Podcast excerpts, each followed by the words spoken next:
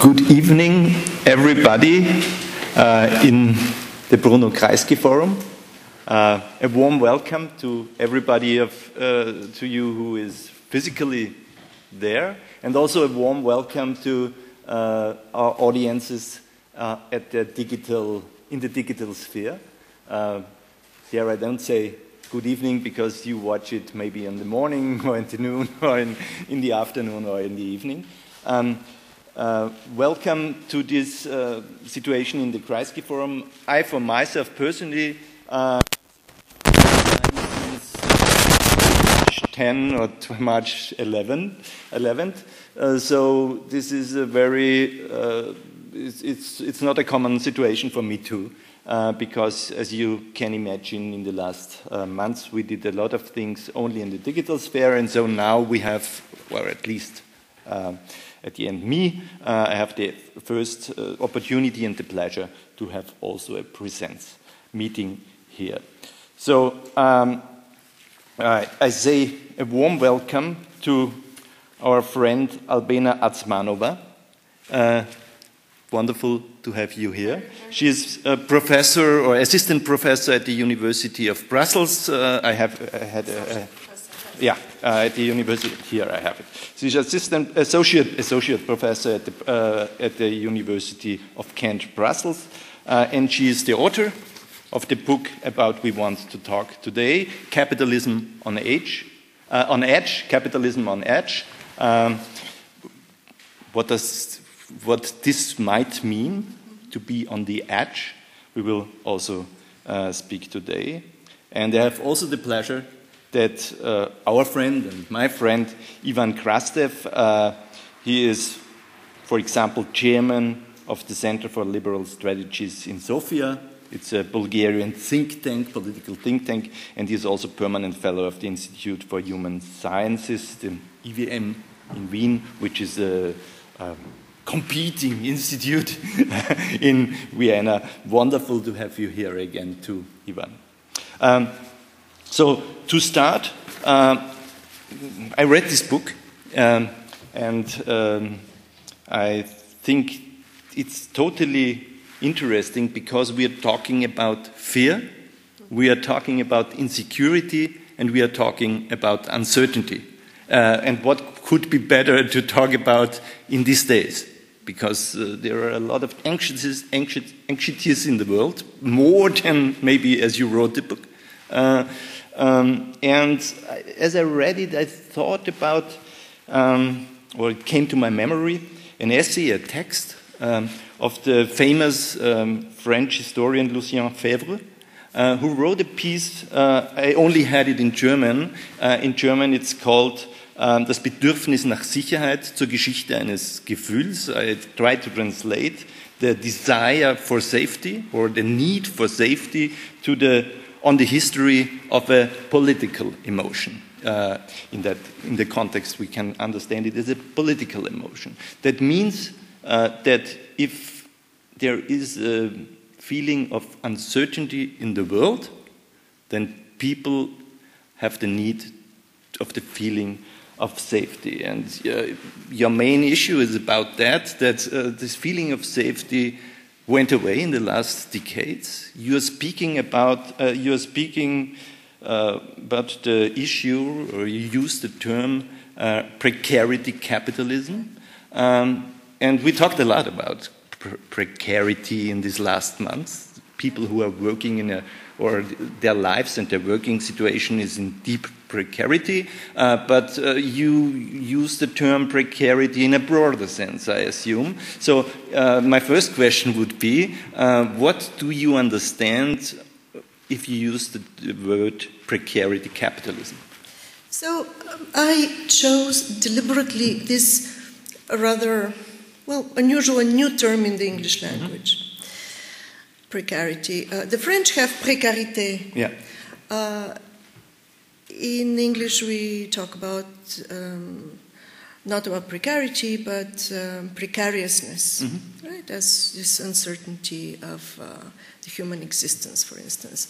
And only in yeah, so the Collins Dictionary introduced the word precarity only in 2017. So something is going on mm-hmm. to make kind of to mainstream this new word. Um,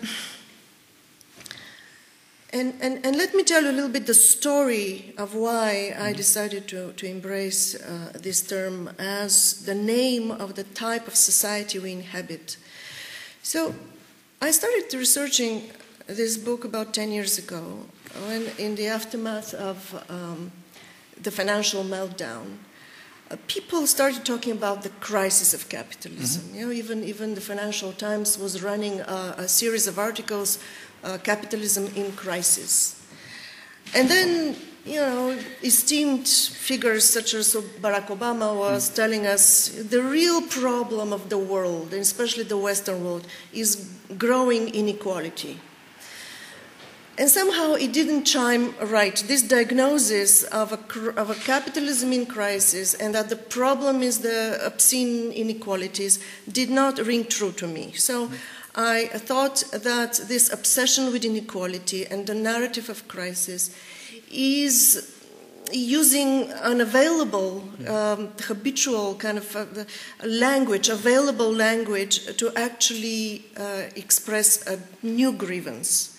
And that grievance is the massive uncertainty that has afflicted even, even the rich, mm-hmm. the well employed, the, you know, the people whom we all so envy are actually under such um, pressures that their condition can be described as precarious. Their experience of their life can be described as precarious. So, using that term, but not, not in the language it was used before. Um,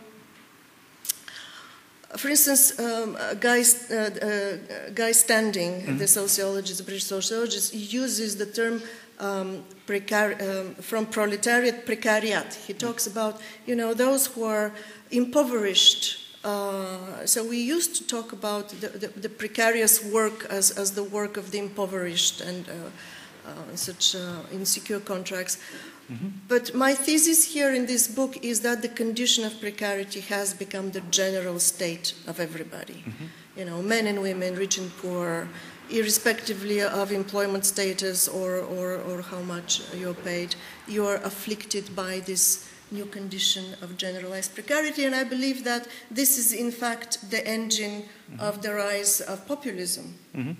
Before we talk about uh, populism, uh, and it is obvious uh, in, in, which, why the, uh, the uh, feeling of uncertainty and uh, of unsafety is fueling populism, I want to talk, about, stay at this point, because usually also in the German, maybe also because if we in German language speak about Prekarität, mm -hmm. we usually understand uh, this special insecure right. kinds of working conditions, uh, what only a segment of the working classes has. Right. Uh, uh but uh, I, I, think you are totally right, and that, that's the reason I want to talk with you about this a little longer. Uh, that this feeling of uncertainty is far is in far more uh, segments uh, there because there's this uncertainty also for, for the workers uh, in the usual well-paid and uh, jobs and in the industries with high security automobile workers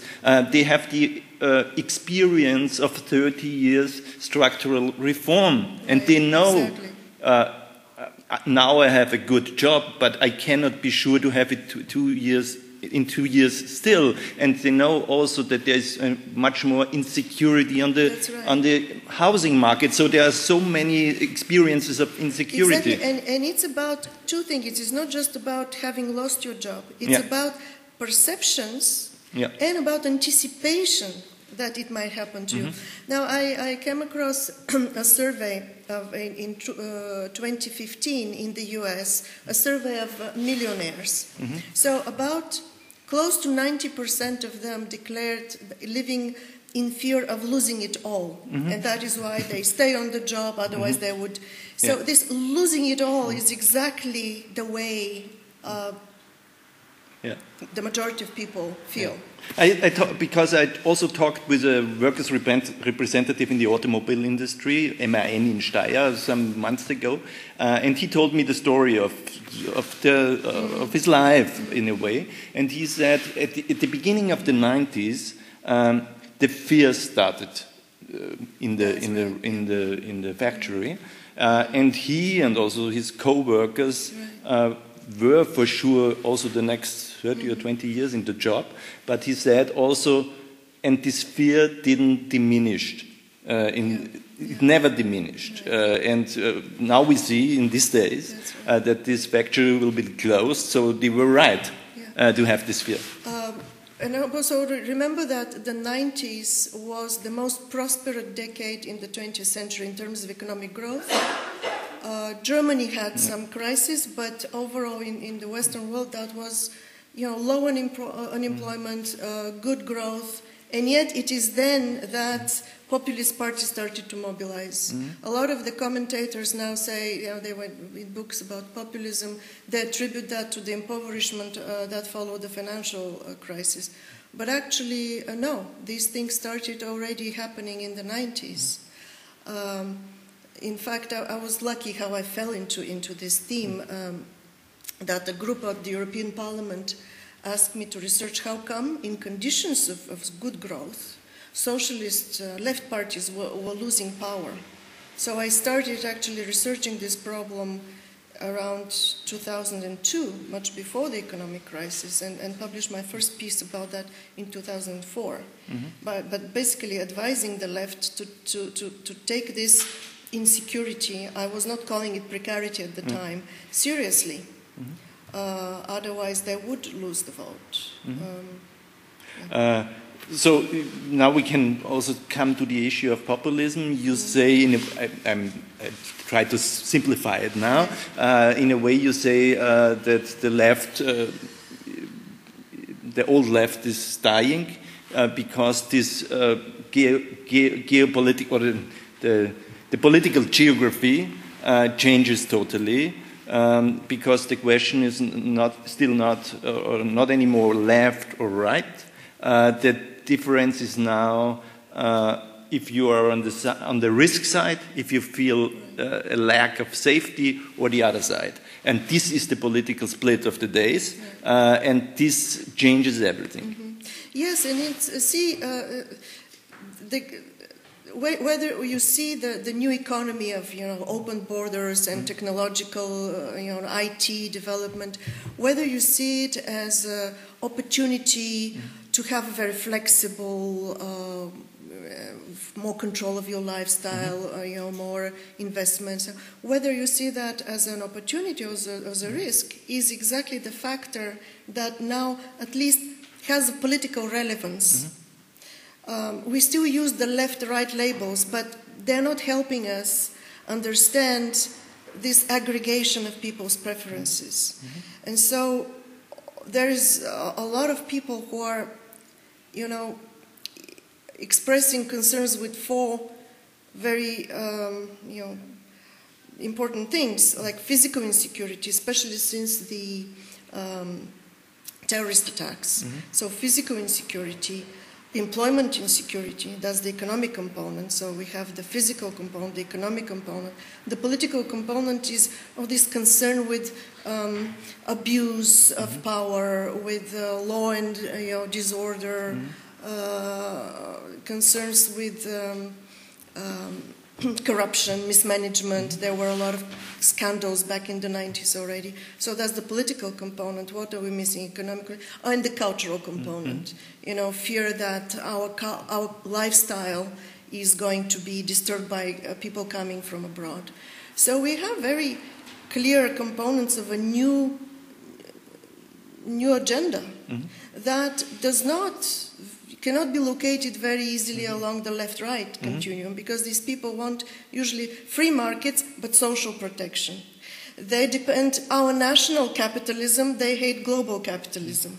So these kind of preferences do not align on the left right continuum and they do not uh, follow capital versus labor conflict. Mm-hmm. I mean, if you look, who, who are the people on, on the streets in Paris, the, the yellow vests? Mm-hmm. They're also owners of, cap, of, you know, of, of, of you know, small enterprises. Mm-hmm. Uh, there is no uh, working class versus capital anymore. Mm-hmm. mm-hmm. Um, so this is, um, again, driven by this precarization that cuts across you know, the capital-labor divide. Um, I think we should talk a lot uh, in the in the next uh, minutes about uh, this, how this changes uh, the political geography. In that point, I'm not totally convinced okay. because I would have would also have some counter arguments, and uh, uh, if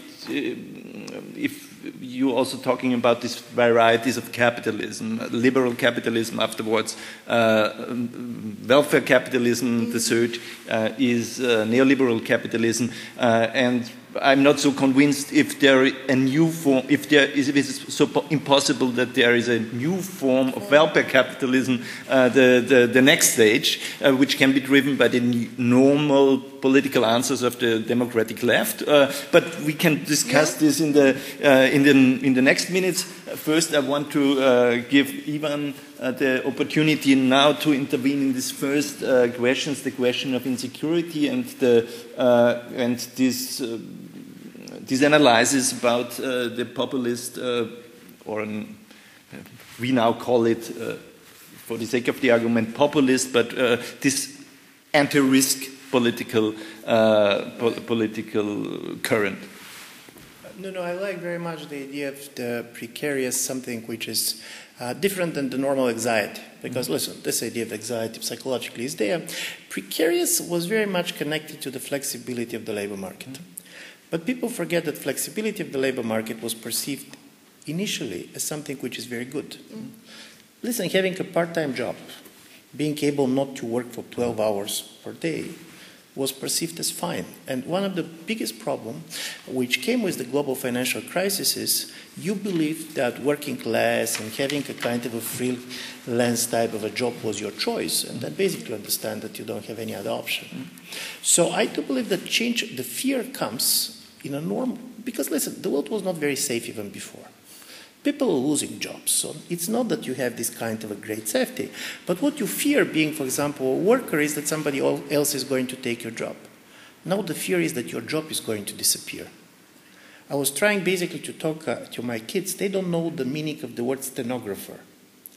Uh, but 100 years ago, stenographer was one of the very prestigious profession, and particularly for young women with a certain education, basically to become a stenographer was a very prestigious story. So the whole jobs are disappearing.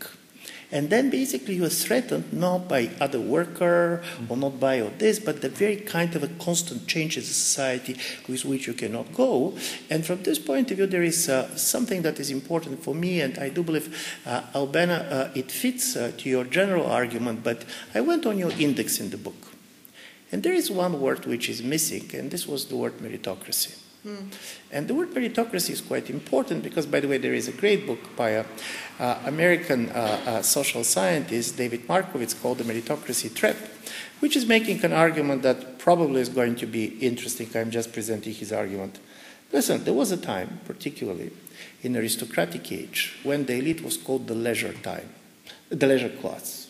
Basically, to be part of the elite, you have free time, you're not much working, and you're inheriting your position easily and the workers working for 12, for 13, for 14 hours per day. Now, if you see who is spending most time in working, basically it's much more the CEOs of the big companies. So the leisure class, in a certain way, is somewhere else. The problem with the meritocracy is that also you cannot inherit easily the position of the elite. You should try to invest in education of your kids. They should go to the best universities. You're going to spend incredible money, particularly in the United States, for this to happen. Uh, so as a result of it, you end up with the elites, which feels incredibly anxious and precarious. Listen, these are people that are making millions of dollars. But the problem is not how many, how much money you make. The problem is how much you have. What is the capacity to make money now? This is what really matters. And I find this interesting because this idea of the generalization of insecurity comes from total radicalization of competition in society. Mm-hmm. People are competing all the time about everything with everybody. Mm-hmm. Uh, and on one level, this is positive. Basically, this is how the society functions. But on the other, it makes people unhappy. Not simply the losers, mm-hmm. the winners. Exactly feel unhappy. And I find this quite important, and this is my last point, is that uh, you're right that when it comes to the populist parties, we use the fear and anxiety very much as synonymous. But anxiety is a diffused fear. When you're anxious, you fear everything that the world is going in the wrong direction, that everything is not in the way it should be.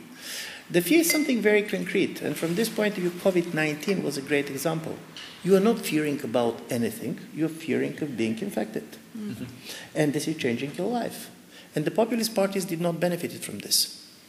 And they didn't benefit from this exactly because when you have a real fear, you're looking for protection. When basically you, you, you are anxious, you are very much also looking for somebody to represent how you feel. Mm-hmm. And the populist parties were great at this. Mm-hmm. Uh, so, from this point of view, it's interesting because your major argument in the way I'm uh, uh, reading it, and I also read the book uh, uh, with a huge interest, is that you're saying the left is making a major mistake focusing on social inequality. Not because the social inequality is not a problem and not because it is not there, but you cannot mobilize on the social inequalities because people are not living in a constant comparisons. What really matters is this sense of insecurity, which basically is also not easy to mobilize on because everybody is insecure. So this is not the characteristics of the losers. In a strange way, one of the most insecure people are the people who seen from outside are doing best. And uh, Albena was telling me that she was seeing some data showing that, for example, if the mental il- illnesses before were much more spread uh, among the working classes, now, if you see the percent of uh, the people with mental, uh, uh, mental sickness, basically it go very much with uh, uh, with the top, uh, with financially extremely wealthy and others, and so on. So, from this point of view, in my view, this is an interesting way to talk about society because this based the politics on a certain experience on which one is shared. Everybody is insecure, but it's one thing to be insecure of having too many houses and not to know where to go, and uh, on the other, basically insecure of not having a house. Uh, so, from this point of view, if you're not going to be able to basically distinguish between these insecurities, uh, then the change is going to come simply let's change our way of life. Uh, and this is also not the way it's easy to politically mobilize. Right. Now, just uh, to take it from here, there, there are two points that seem to be clashing, but they're not.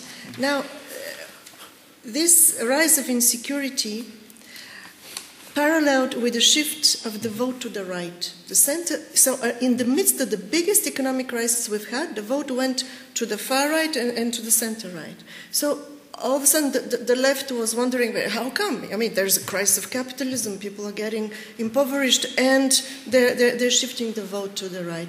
Well, and there was the busting of one of the big myths of the left that crisis makes people shift to the left. Actually, in, in conditions of insecurity, people become more conservative. You know, they, they cling to whatever they already know. Uh, they, they're hungry for, for security, so the vote goes to the, to the right. But then there is another development there that even the winners in this game of competitive pursuit of profit, wealth, etc., they start hating the game. So, uh, what actually drove me to write that book is this intuition that when we live in a, in a time when even the winners of the game hate the game, it's a very interesting moment of history we inhabit. Mm. And, and I think, uh, well, I, I published the book in January, and the pandemic hit uh, in February. So I think the pandemic is just deepening these processes. It is, in a way, an outcome of this fragilization of society. But you're not saying that the pandemic was part of your book promotion exercise. no, I'm so sorry to have been uh, so right. Mm. Uh, but it, uh, it, it was an outcome of this general fragility of these Western societies. I mean, listen, we can edit DNA, we collect our societies, our scientists, uh, we collect uh, matter from Saturn's moons. Mm. or marry, uh, measure the gravitational waves of the universe, whatever that is. But we, our society struggle to provide for the basic uh, safety equipment of doctors and nurses. So it is because of this structural fragilization of society, uh, with slashing public funds, uh, especially for healthcare, etc., but also this individual fragilization that we, uh, this is one of the contradictions of capitalism I describe, um, we can produce our life technologically, we are very well equipped to produce our life with very little labor, but we rely more and more on holding a job. Mm-hmm right? And at the same time, those good jobs are running away, diminishing, uh, uh, disappearing. So we're in a situation where uh, we rely more on paid, our paid work. That paid work is about to, you know, it's not available. Uh, and public investment in services is diminishing. This is what is creating this fragility. So, but the the, the, the, the first thing I, want, I would give you as a counter argument is that you uh, say, in, in a way, that uh, uh, the problem of the traditional left uh, is that they cannot address this. They cannot also address uh, is with their vision of, uh, of, of, socialism or a soft vision of socialism, uh, and they cannot address uh, their usual uh, with their usual idea of modernization or democratization or uh, of some utopian kind of, of, of, life in a time when people become conservative because uh, they, fear, they fear, fear change yeah. uh, and uh, not only they fear change, the experience of ch change of the last 20, 20, 30 years is that this change make their, make their, make their, brings more stress to their lives. Exactly. So uh, this, this is your argument, but my counter argument would be uh, that the old left did totally address exactly that. Uh, I, I, think uh, George Orwell was it who said one time if normal people think about socialism, they mean less working hours, a secure job, want a good, better payment, and no boss that commands them. Uh, so that was the real, the real uh, fuel, fuel uh, for the traditional left, uh, compared afterwards with this Keynesian welfare state uh, element, which also uh, had all these implementations of uh, uh more jobs, better, better and more secure jobs, yeah. better paying, and a more dynamic capitalism right. because better paying transforms uh, in, in, in wealth creation uh, and in, in, in, in, in economic demand. So it was a win-win situation for the left and for the capitalism. Um, and uh, when I read your book to the end, you you say the same thing. So, uh, you, okay. you, what what the medicine you you are talking about is this traditional welfare state, uh, socialism, Keynesianism. Mm. Um, we we we knew. Okay, thank you for pushing me to clarify that.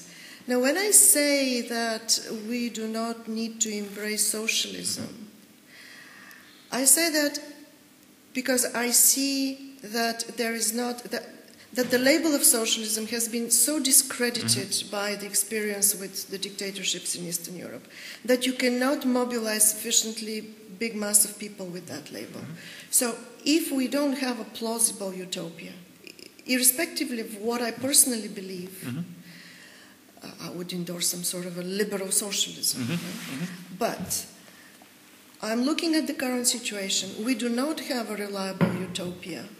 There is no crisis of capitalism mm-hmm. because, in terms of as an engine of prosperity, it was working. Uh, and there is no revolution coming. So, given that, mm-hmm. do we have to give up hope for radical change? I say no. Yeah. Exactly because a lot of the, the winners and the losers of that game hate the game. So, we don't have to give a label to the direction where we're going in order to fight kind of the dynamics that are making everybody miserable. And those dynamics are the competitive pursuit of profit.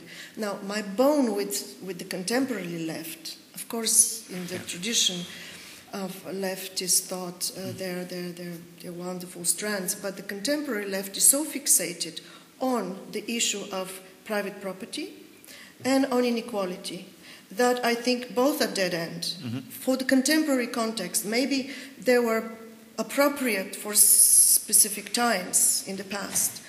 But currently, the issue cannot be solved as the likes of Thomas Piketty yep. propose, for instance, with uh, radical redistribution. First of all, let me, let me say that uh, I believe that very strongly that a fixation on the concern with inequality is neoliberal in its essence. It is an artifact of neoliberal thinking to think about people's life only in terms of personal circumstances, because the comparison, we, when we talk about inequality, we compare individuals with other individuals. And then the, the, the, the, solution is some sort of a redistribution. Again, personal circumstances. The socialist tradition is about, you know, what are the, the social conditions? So how are the commons run? Um, how is our investment in healthcare, education, etc.? Because once you take care of these crucially important things, how rich people are from then on, it, it becomes irrelevant, right? So you don't have to get into this egalitarian, autocratic, uh, almost, you know. Um, of course, I've lived under socialism. Uh, I remember uh, how. Um, this equality did not create, first of all, the equality we had was forced and it did not create a solidaristic society. Or the great idea of socialism is not about equality. Remember the, the dictum of Marx about communism? From everybody according to their capacity to everybody, to everybody according to their need. That is not egalitarian. The, the, the key word is solidaristic society. But here's my question. If you go with the precariousness, and as I told you, I find a huge sympathy with this insecurity, but it's a different than insecurity that basically you have as a working class in 19th century because it's highly individualized. Yeah. yeah. So you expect the state to be equal to everybody, and this is Streeck's argument, but you also expect the states to treat you very individually in a certain way, you expected the state to treat you in the way the market is treating you. Right. Because the market is about individualizing this. Yeah. So you want basically the state first to recognize your particular vulnerabilities. Mm. And this was not by accident that this idea of a precarious society very easily go to the identity politics because they basically what you represent is different vulnerabilities of the different social groups everybody have the feeling that they are not understood, mm. that they're positioned in a different story. Legitimately, or illegitimately, it doesn't matter. So I'm asking this because from this point of view, it's not easy to go to a solidaristic society. Uh, because this individualization of insecurity is making very difficult mm. for any collective project and the state to do it. Because, okay, you're saying welfare state, and the welfare state can respond to some of the basic needs. Basically, obviously, the well funded welfare states like Germany or Denmark or Austria were responding much better to the COVID 19 than what happened in the United States. But then you're going to go to a totally different fears psychological stresses of the people, how you're doing, how we're treated respectively. I'm different than others. My kind of insecurity is not your insecurity. And this is not easy for the state to respond, even well funded state. Uh, and for me, this is one of the major kind of a story that we see is that uh, the classical idea is that we're equal because of our basic needs are the same. And then you can go with the people and say, listen, probably we're very different as human beings, but we are going to respond to your basic needs. But you're talking about uh, this element of the welfare state, uh, state that, uh, that is responsible for redistribution. Yeah, but also which is basic public services. In a certain way, there are things that we're doing together. Uh, I mean, when you go, of course, uh, to the underground or to the metro, you should take care for people who have some difficulties to go there. But basically, this is a common need. The problem is, and I do believe this is the interesting story, and this is the major kind of a challenge that you, I do believe, also identify with the collective left is You have a society composed of individualized insecurity. We all share insecurity. It is universalized, but I'm telling you, you don't know anything about my insecurity. I insecure in a very different way. Uh, and this is not easy, and I do believe this is why it's so difficult to respond, and this is why the populist parties are making something very simple. So they're not addressing, they're not giving protection, they're giving expression. Uh, and this is also interesting when you say that people are not interested about inequality. They're interested in one particular case. Uh, there is a lot of studies in the United States. I do believe this was the same in France. Uh, for example, the Trump supporters don't care very much about social inequality, rich versus poor. They don't hate the rich, with one exception those who have become rich on the basis of a good education. in a certain way, this is the Harvard rich. If you're making basically a huge amount of money based on selling flowers, you can be as rich as you want and your lifestyle does not go. And this idea of the educated class as being hated for making this because of education is a very specific figure of some of these populist movements, which are also not against any elite. But they also hate the poor. They also hate sure. the poor uh, because they say we are the yeah. the hardworking people, and also if they don't uh, if they don't yeah. earn too much, they are harder working than the people on social security. Totally. But this is not totally. This is not new in the 19th totally. in the in the 19th centuries. The working class wasn't uh, had the feeling of solidarity but with the real poor because the, there was one thing they don't want to become the poor. uh, and listen, the idea in Bulgaria we have this great example. Basically, uh, uh the Roma community, which is mm-hmm. by mm-hmm. far the most uh, uh, in the most difficult position and basically the most discriminated, and the political elites are perceived as twins. Both of them are perceived as privileged for the three following reasons both of you, both of them are not like you. Mm-hmm. Both of them basically are stealing, mm-hmm. and both of them are supported by the external forces, be it European Union, this being that. So from this point of view, you are constructing the idea of the hinterland, mm-hmm. which is besieged of a coalition from the elites on the top and normal immigrants and very poor coming from below. And this is what is becoming, uh, and because they have the feeling that the middle class society is in danger. Mm-hmm. And they see basically these two kind of groups very much also in a coalition. Mm-hmm. Uh, and I do believe this is interesting, and this is why the, uh, it is quite interesting to see, for example, in the case of uh, the electoral support for President Trump, one of the major stories it's not uh, basically the incomes that are decisive, but the regions in the United States which voted highest about uh, President Trump in 2016 was uh, the parts of the country in which uh, the number of people who get college education uh, went up fastest in the last 10 years. So before you have been on the same incomes, 60% of the community didn't have a college education, and then suddenly some people got a college education. And then suddenly your position changed. When 60% does not have a college education, not having a college education is not a problem. When 20, 30% goes, on the other side, the people who got a college education get nervous too because they put a lot of money in order to go to some of these community colleges, and we're not talking Oxford, uh, we're not talking Harvard, and they expected that they're going to get a big improvement of their uh, basically economic situation as a result of it, and they're not going to get this improvement. And I do believe all these are different forms of your kind of precariousness where the flexibility and the possibility and social mobility is now perceived as a threat. So, on this issue about kind of competing or clashing precarities, uh, because indeed precarity is strongly stratified, not only stratified, but very diverse. Um, for, for, for political forces and analysts, and analysts, what I'm proposing in the book is that we look, we, we, we take seriously these grievances seriously, but not on their face value. So the next step is to see what, what is their common denominator, because especially if you, if you take the antagonists, mm-hmm. you might discover that they have actually the engine of their grievance is the same. And the class enemies might become, in fact, joint forces. Uh, for instance, take uh, those young people in, in Spain, the youth unemployment is above 20%.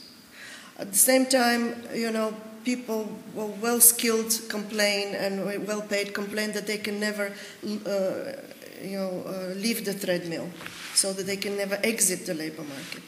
So, what, what stands behind those grievances that they seem so incompatible is in fact this kind of political economy which does not provide enough jobs. It is making everybody's survival dependent on, on holding a job, which is insecure, and therefore, even people who can step out cl- cling on to it. So, it is the nature of the political economy that is the common engine of these diverse mm-hmm. precarities. So the, the responsibility of the of, of, of analyst is, is to spell these things out. The responsibility of the politician is, is to take this on board rather than uh, use shortcuts as you know kick out the, the immigrants who are taking uh, away your job, uh, because these have been exactly the substitutes for reform of the political economy. You give shortcuts. Now, if we imagine, if we imagine uh, contemporary left. Yeah? Uh, this, that is also in power. It's far away in, many, many, in many, in many countries, but this, hadn't, uh, had, this must not be, or it, it, it need not to be. Uh, if we imagine it, let's say that um, invests much more in the welfare state in the classical form, uh, that is the first and not even the most interesting thing. Second, doing something like a public job guarantee, as it, for example, the MMT theorists yes. um, uh, uh, have to think about. Um, and the second point would be if they be a little bit more cultural conservative to meet the desires of the people for safety. Let's mm-hmm put it that way, be more Joe Biden than Hillary Clinton or than Obama, or be more Keir Starmer than uh, than Corbyn, or be more uh, Michael Ludwig than Michael Häupl. Um, would it be the the picture you have in uh, mind? No, not exactly. Um, so First of all, when we talk about the return to the welfare state, it's become very fashionable now. Uh, usually, we, we have in mind two things. So let's clarify which welfare mm-hmm. state. The New Deal that came in the 30s. Mm-hmm. Uh, the, the, actually what the investing state, I mean. The, yeah, yeah, yeah. The, but but the, the, the welfare state before the Second World War was one animal, yeah. and after the Second World War was a very different yeah, thing. Yeah, so before, uh, so the original welfare state, both in Europe and the U.S., was about public expenditure, uh, job creation, mm-hmm. taking care of the commons, and not worry about growth at all. Mm-hmm. Now, and this is basically what Keynes had in mind. Mm-hmm. Now, the way the welfare state was redesigned, and that's why I call it a pseudo Keynesian after the Second World War, it was to boost demand. You know, the, you know, the, the uh, under Kennedy, mm-hmm. um, it was to lift all the boats. So this individualistic approach, through forced or fostered consumption, was um, a very nefarious thing that was created because it destroyed the environment. Mm-hmm. It created cons- terrible consumerism that, that, that gave us this entitlement, uh, idea of social justice as the entitlement to be middle class and increasingly affluent. Uh, so uh, I would not embrace a return to this welfare state. I don't think that we need to return to cultural conservatism. No, uh, actually, I'm very much afraid of that. uh, no, I think that people are becoming cultural conservative because their, their livelihoods are uh, unstable. Mm-hmm. Stabilize the livelihoods, and people will embrace change. Remember, I think that the, the last mm, radical, kind of brave thinking was in 1968. Mm-hmm. But there, those were, if, uh, this generation grew up in relative affluence, instability, so they could think about rebelling, uh, you know, rebelling against the bourgeois comfort, you know, and, and embrace, uh, look for, for alternatives. You need to stabilize the livelihoods of people, and then they will, they might venture mm-hmm. into experimentation. But is it not that then change was a choice? People wanted change. Mm. And now basically change is a reality which you cannot ex- yeah. escape. And part of it goes with technology, with mobility, things that normally we like. And I do believe because when you say, and I, I, agree very much with you, this move to cultural conservatism on the left can be perceived very strongly in mm. most of the social democratic parties that won recent elections. Denmark is a classical example. If you go with the welfare state, basically you said, I am for kind of a progressive protectionism. I'm going to protect my own workers because how you're giving stability? You're giving stability by exclusion.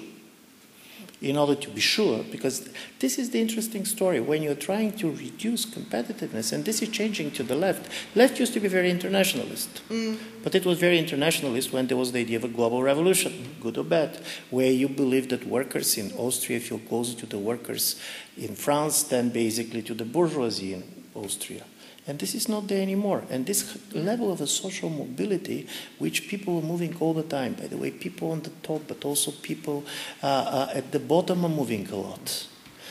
This creates uh, uh this challenge how you are going to give sense of security when security does not mean that you can stop change because you cannot stop change mm-hmm. and you cannot stop change because we can decide here in this room that we are not going to compete with anybody but you cannot basically tell the Chinese stop to compete. You cannot talk to the Africans who are not affluent at all stop to compete. Mm. Because for them, this is the only way basically to enter the game. And I do believe this has changed a lot.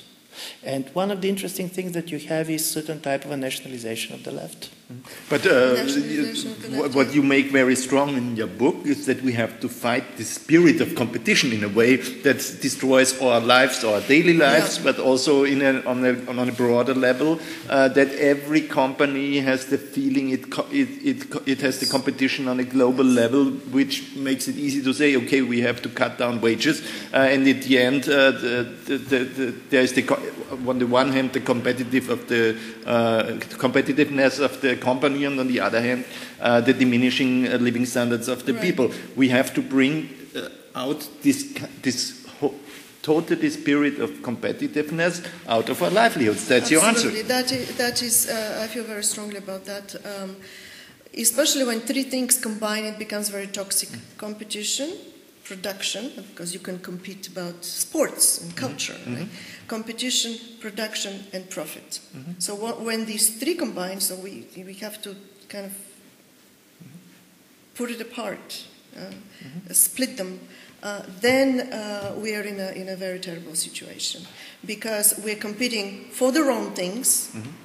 and we're competing you know, incessantly mm-hmm. um, through the production know, basically of consumer goods. Mm-hmm. We're competing who, who is going to uh, produce more growth, and growth is, is counted as output of goods and services. Whether you need them or not, hey, you, are, you have promised your electorate growth, and so, so you deliver it.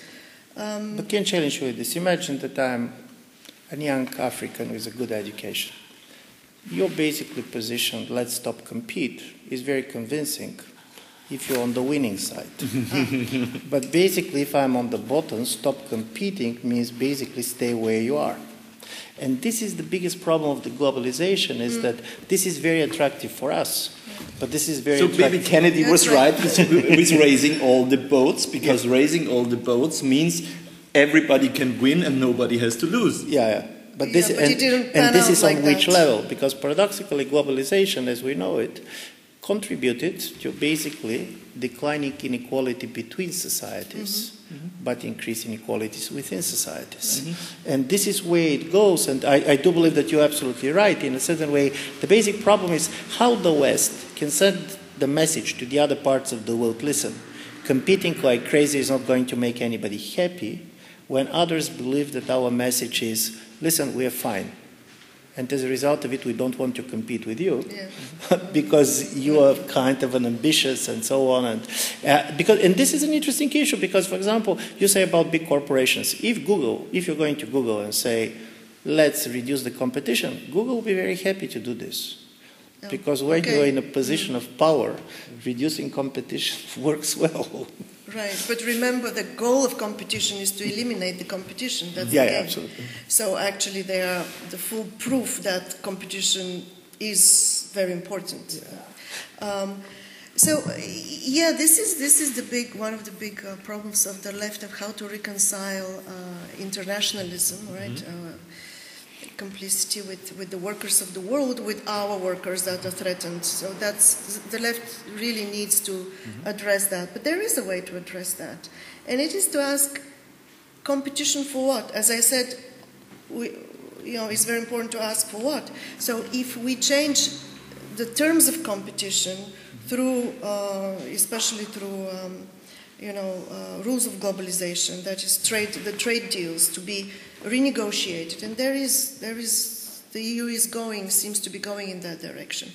That you renegotiate all of the trade agreements to uh, include very high environmental and labor standards. This will change the nature of competition with these societies, and this might actually improve the way workers live, the way they produce their life, so without really eliminating the, the production networks, you just change the, the, the rules of competition. Um, I think we will figure that out in the next years to come. I think there's a good uh, possibility that we can do that because uh, the way governments and states have to get involved in the economy will change for reason of the of the crisis. Uh, we don't know yet in which way, but I would have two more questions, short questions, before before we involve our audience, and the, uh, they are about the title and the subtitle of your book. The first, the first question is about the subtitle. You said uh, how fighting precarity can achieve radical change without crisis or utopia. So I understand that we don't need an utopianism in the way of an ideal state, uh, um, state in the double sense of state and state of, of, of our situations. Yeah. Um, uh, but don't we need something like a soft utopia in the way of an idea of a better life? My answer is no, we don't. Um, let me let me try to defend that. I know how unpopular this is. I think that building on this aversion, on, on, on, on, on the dissatisfaction of people with the lives uh, that is this com- competitive production of profit is creating. This is sufficient for now. Because if we all pour our, our energies, irrespectively of how we are, of, what form of life motivates us, we will be more successful than if we have a lot of uh, intellectual energy spent on deciding on what model to uh, in, endorse. So also strategic. So first of all, it is not necessary. Remember, the transition from feudalism to capitalism didn't happen through some kind of a blueprint that they said, "Yo, let's build capitalism." Actually, the name capitalism was coined about 100 years I mean, after the, I mean, the bourgeoisie, a had, the bourgeoisie had an, had an idea of a, of a civilized life and uh, how to uh, have an educated and talent and bring your talents. Uh, they had an idea of, uh, of a human life. Sure, but they didn't have uh, uh, all figured out that uh, we're going to establish the private property of the means of production and pursue uh, profits, Yeah. you know, which is the description of capitalism. Uh, so that blueprint was not enough to transition. We don't need a blueprint to transition to something else. And actually, I think that experimentation, rather than pledging allegiance to all kinds of dogma capitalism, socialism, welfare state I think these labels are only in the way. That much as, um, and I, I take this, this theme, uh, in fact, from Ivan's book, this effort to emulate, to copy, to, to cling on to some kind of a, um, a preconceived um, direction, I think this is doing m- more damage than, than help. Last question capitalism on edge. Uh, what is on the edge? Capitalism isn't on the edge. We are on edge. Yeah, well, capitalism, and, and, and the title is not on the edge, it's not about to collapse, but it is on edge, it is nervous, it is uh, feeling guilty.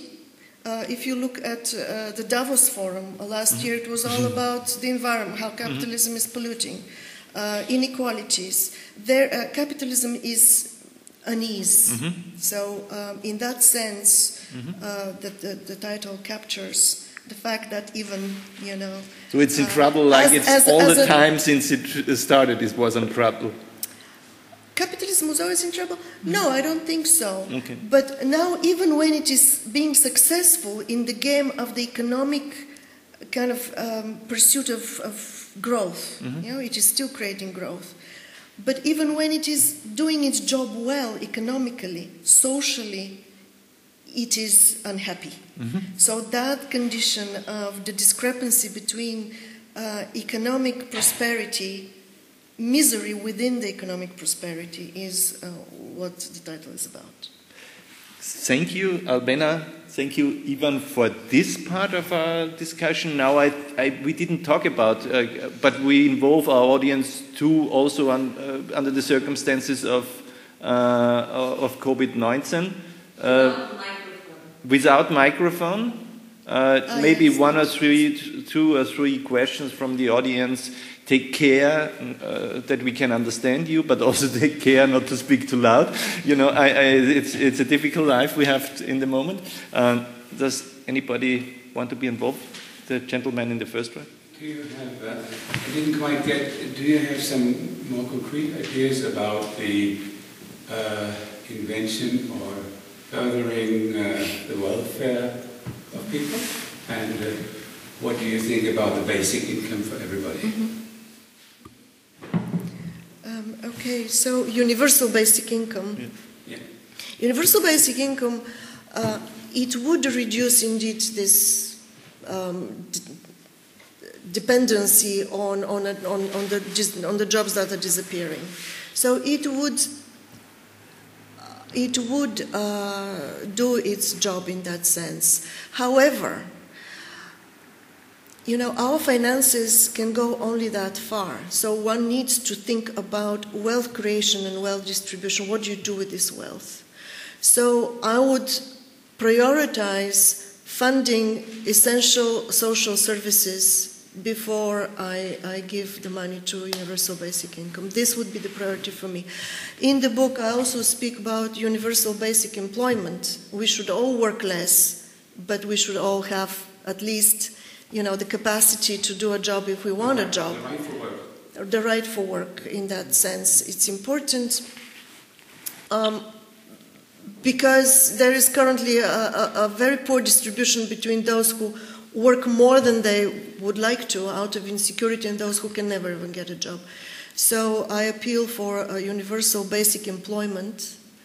Uh, for, for, for proper funding of uh, public services because uh, with this illusion that it's, it's an illusion that equality is going to um, make our uh, healthcare better.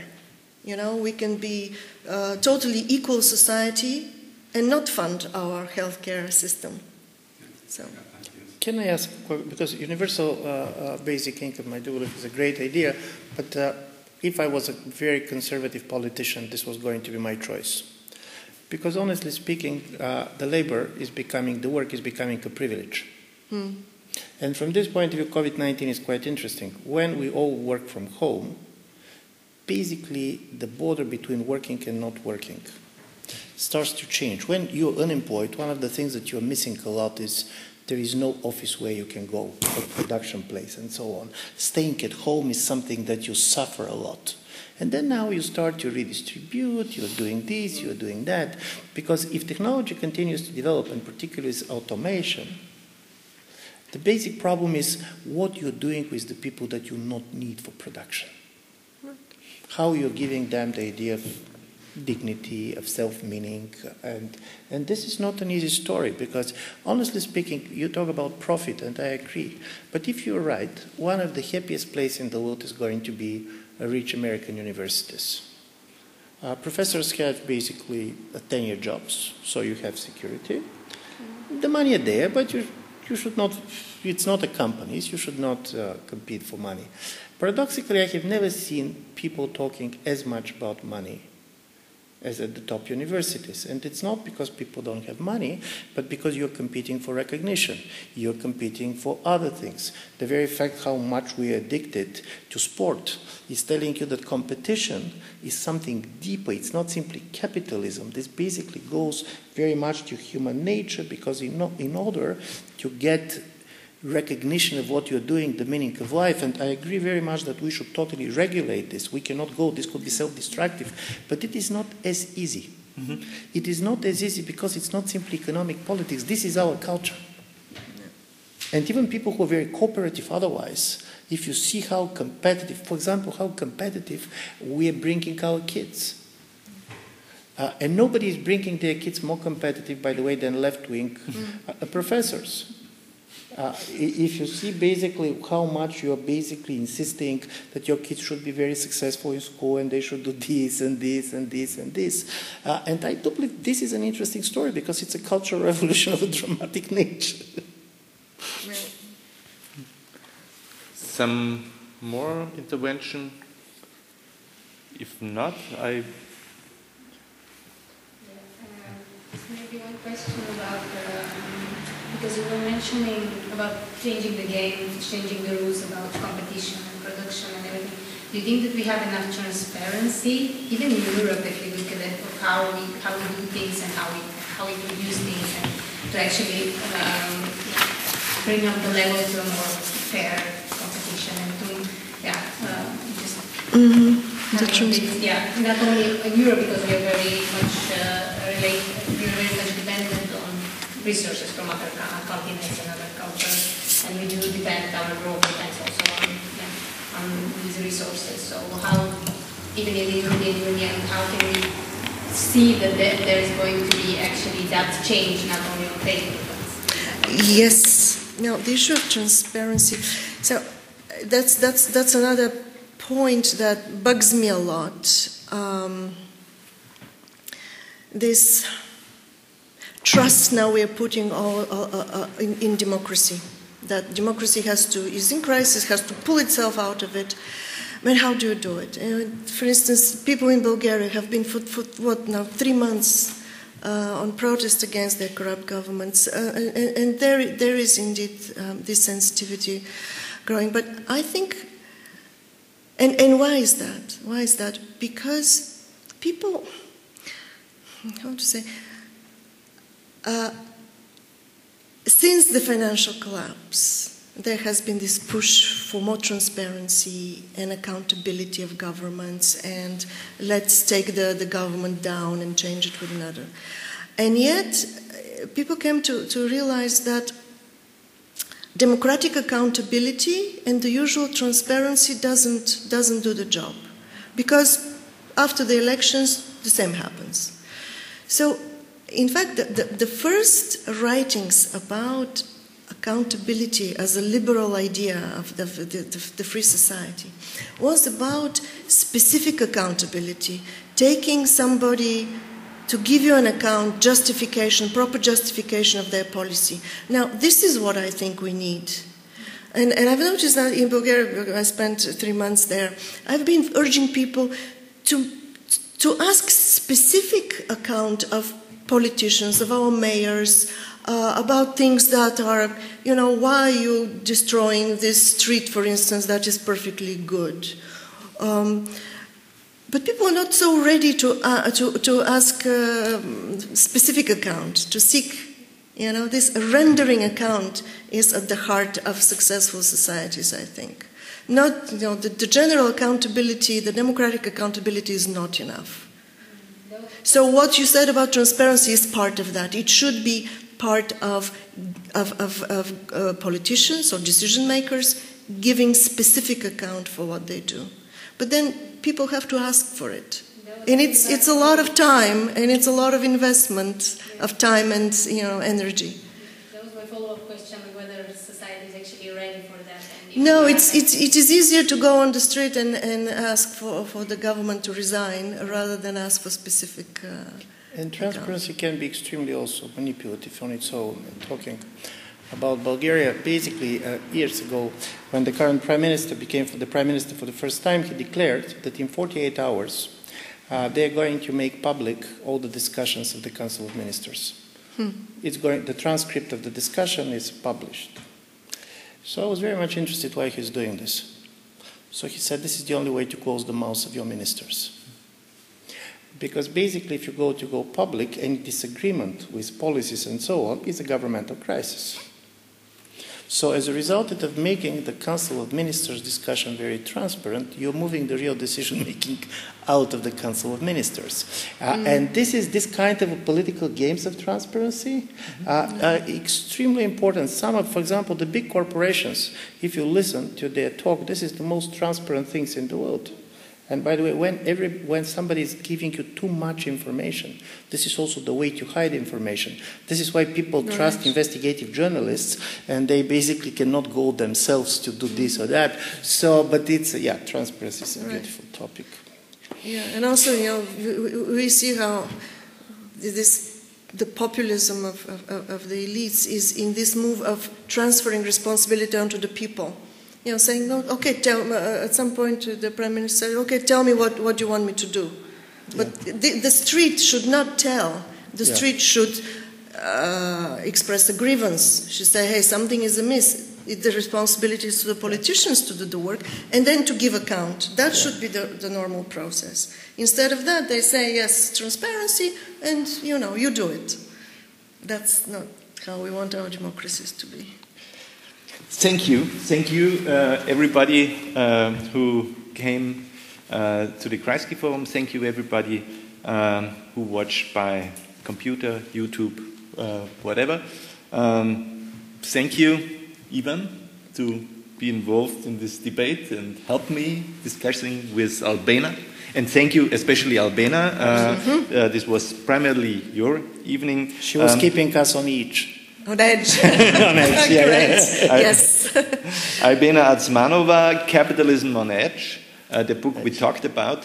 Uh, thank you very much uh, Thank you. for this It's very been a joy inspiring and be here. interesting book. Uh, I learned a lot. Um, I'm, as I told before, I wasn't totally convinced with everything, uh, but uh, that. wouldn't be expected.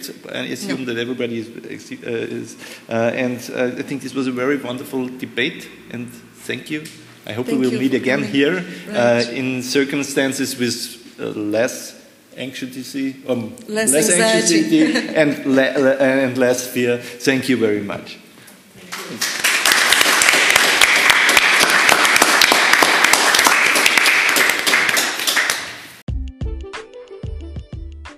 Kreisky Forum Talks, der Podcast zur Stunde.